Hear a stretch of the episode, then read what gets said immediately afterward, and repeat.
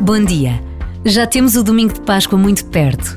Para muitos é um tempo de regresso, porque se volta à terra, à casa dos pais e dos avós. Para outros é simplesmente um tempo de férias.